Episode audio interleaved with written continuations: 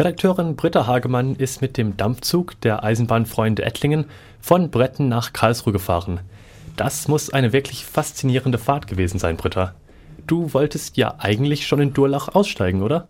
Ja, das wollte ich. Meine Karte war gelöst und auch gelocht bis Durlach.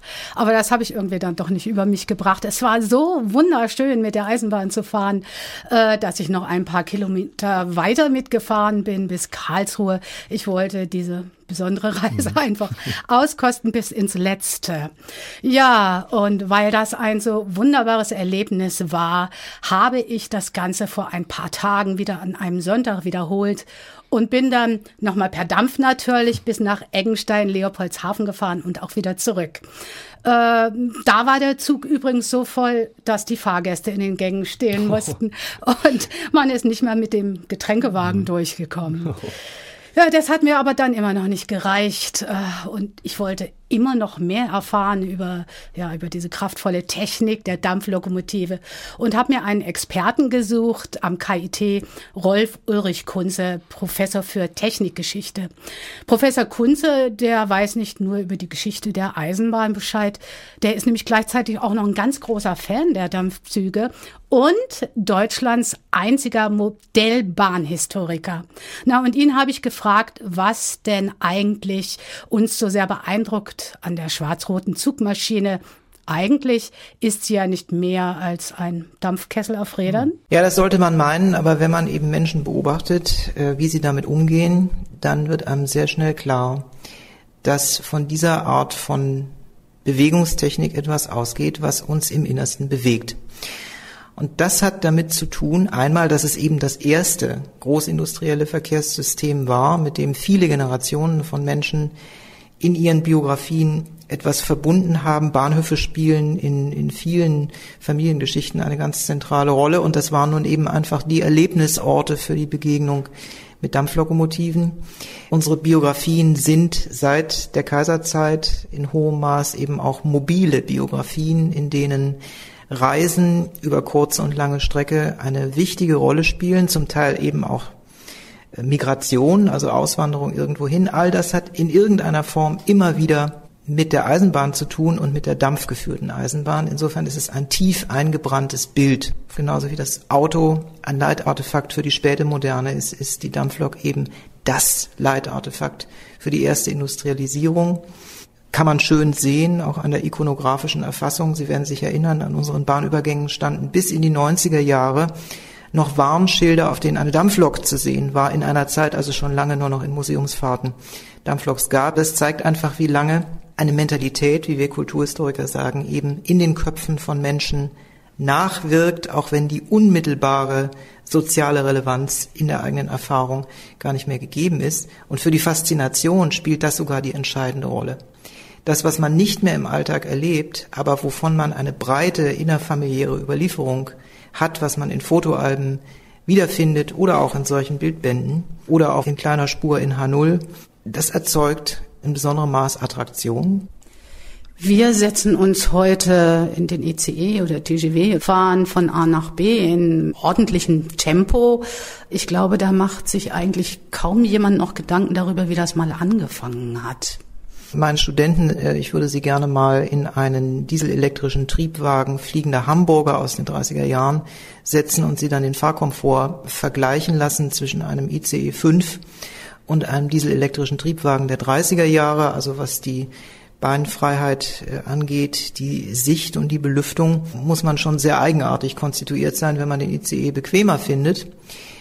Das ist ein Gesichtspunkt, das ist die konkrete Haptik, wie wir uns fühlen, wenn wir eine bestimmte Verkehrstechnik benutzen. Dabei spielen kulturelle Traditionen, Projektionen in hohem Maß auch eine Rolle. Unsere heutige Plausibilität, einfach gesagt unser Gefühl im Hintern, kommt ganz maßgeblich aus der Flugzeugkabine. Und daran messen wir gewissermaßen alles. Und so ist das bei der Eisenbahn auch.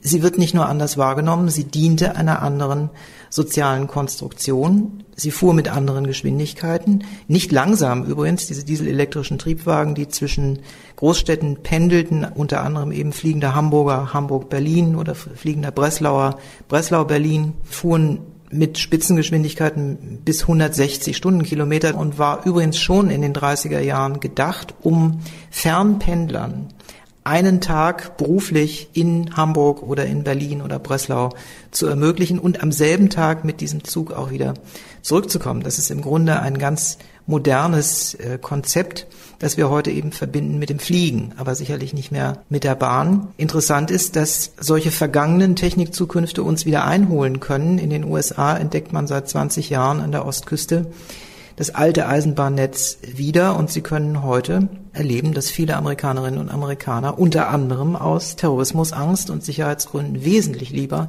von Boston und New York nach Washington DC mit der Bahn fahren, in einem sich immer erweiternden Hochgeschwindigkeitsnetz, als zu fliegen. Das heißt, schon in den 30er Jahren gab es die neue Technik, die neuere Technik, Diesel, Elektro, neben der Dampftechnik? Die Eisenbahngeschichte ist ohnehin geprägt durch die Gleichzeitigkeit des Ungleichzeitigen, durch sehr, sehr lange Lebensläufe der einzelnen Artefakte. Gerade was die Lebensdauer der Dampflok angeht, kann man fast von einer gewissen Form von Unsterblichkeit sprechen. Das hat einmal mit der Art der Konstruktion zu tun, die eben bei der Dampflok sehr robust ist. Und auf der anderen Seite von Ihnen eben angesprochen, diese Parallelität zu anderen Antriebsformen, die schon sehr früh, zum Teil was die elektrischen Antriebe äh, angeht, schon vor dem Ersten Weltkrieg eine Rolle zu spielen, begannen für ganz bestimmte Nutzungen, aber eben nicht für alle. Und daher konnte man auf der Schiene eben dieses interessante Nebeneinander sehen von unterschiedlichen Traktionsformen. Die damals größte Eisenbahngesellschaft äh, der USA, die Pennsylvania Railroad, hatte schon in den 30er Jahren für die Verdichtungsräume an der Ostküste ein ausgeprägtes elektrobetriebenes Netz, hatte dann für die Langstrecken, die Star-Strecken, auf denen seit den 50er Jahren dann geflogen wurde, also New York, Chicago beispielsweise, Dampfantrieb und für mittlere Reichweiten seit den späten 40er Jahren eben die sich langsam, mühsam durchsetzende Diesellok, die, was für unsere Ohren immer etwas kurios klingt, noch lange Zeit technisch der Dampflok sogar unterlegen war. Unter anderem in ihrer Leistung konnte man schön daran sehen, dass man für die Fernzüge New York, Chicago zur Überquerung des Allegheny-Gebirges eben zwei Dieselloks brauchte eine im Vorspann, um die Leistung einer Dampflok zu erzeugen.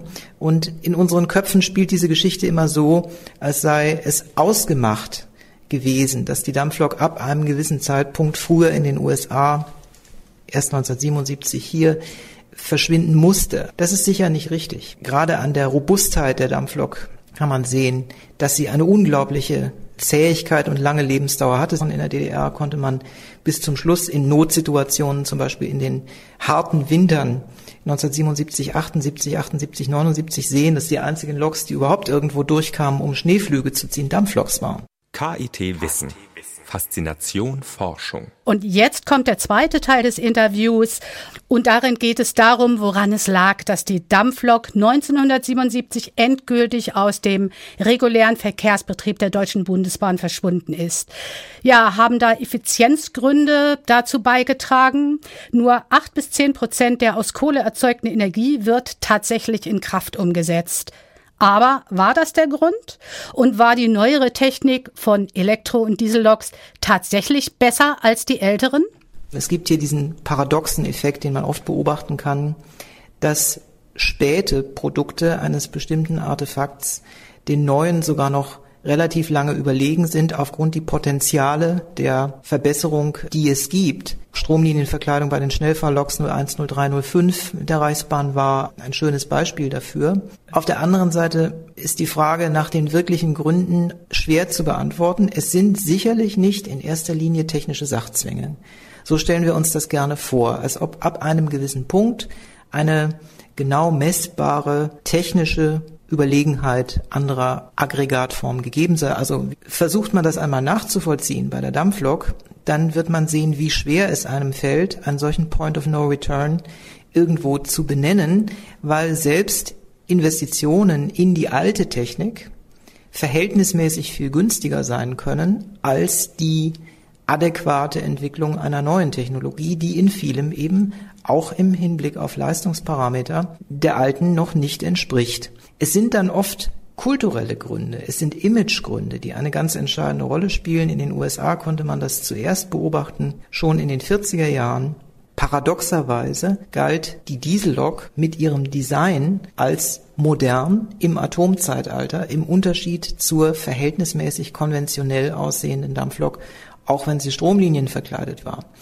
Insofern ist es eher eine lange Phase des Verschwindens und öffentlichen Sterbens der Dampflok bis in die 70er Jahre, dass wir erleben und nicht einen Paradigmenwechsel, den man sofort erkennt. So eine Lok muss ja nicht nur mit Kohle fahren. Ja, jetzt sind wir bei dem wunderbaren Thema der vergangenen Technikutopien. Es gibt alle möglichen Experimente mit der Dampflok, äh, einmal mit Ölhauptfeuerung, andererseits dann auch mit Kohlenstaub, den man verdichtet.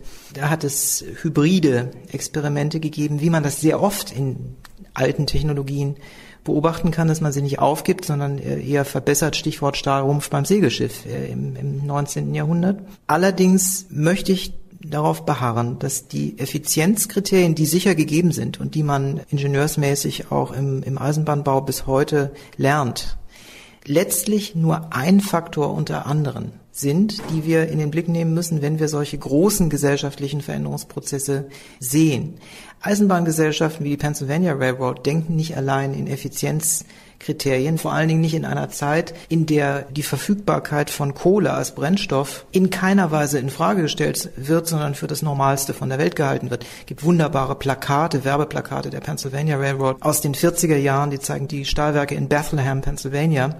Die rauchen wunderbar wir haben eine Neigung, politisch korrekte Sichten auf Technik, unter anderem eben auf ihre Umweltkonsequenzen retro zu projizieren auf die Vergangenheit. Das dürfen wir natürlich nicht machen, weil kein Mensch sich dafür interessiert hat, dass das CO2 erzeugt. Im Gegenteil, im Jahr 1945 ist ein rauchender Schornstein ein Beweis für eine gut funktionierende Industrie. Nachdem die letzte Dampflok gefahren war, gab es ein Verbot für Dampfloks auf den Schienen der Bundesbahn zu fahren. Wissen Sie, wie lange das gedauert hat? Einzelne Ausnahmen gab es schon Anfang der 80er Jahre, aber der große Durchbruch war dann 150 Jahre Eisenbahn in Deutschland. Da war es nicht mehr zu halten.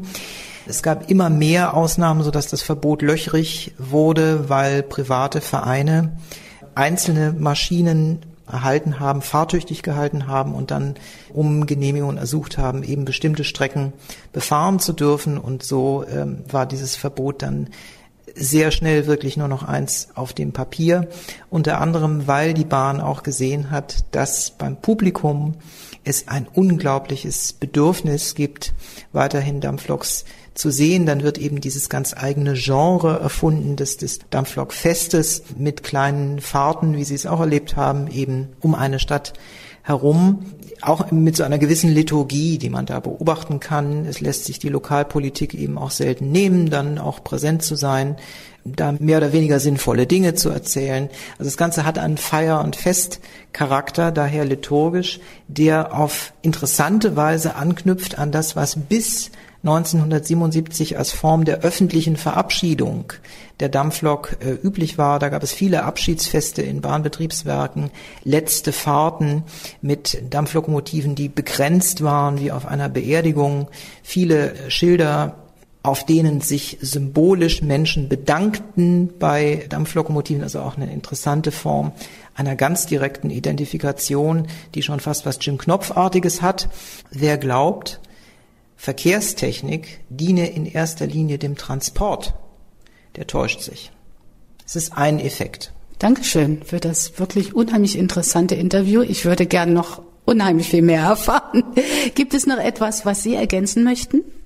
Ich kann immer nur jeden auffordern, sich zu bekennen zu seiner Technikfaszination. Nicht nur hier bei uns am KIT, sondern generell. Es ist ein ganz wichtiger Faktor unseres Lebens und die Unterscheidung, die ein englischer Soziologe C.P. Snow in den 50er Jahren gemacht hat zwischen den zwei Kulturen, der Welt der eigentlichen Kultur und der Welt der Technik im Unterschied dazu, ist eine unglaublich unsinnige Unterscheidung, vor allen Dingen für unsere technische Moderne, in der unsere gesamte Weltwahrnehmung von Technik abhängig und auf Technik bezogen ist. Die Dampflok ist ein sehr schönes Beispiel dafür und daher eben auch ein wirklich lohnender Gegenstand, nicht nur für den Kulturhistoriker, sondern auch jeden, der sich einfach nur im Kaufhaus die Vitrinen mit H0-Modellen ansieht.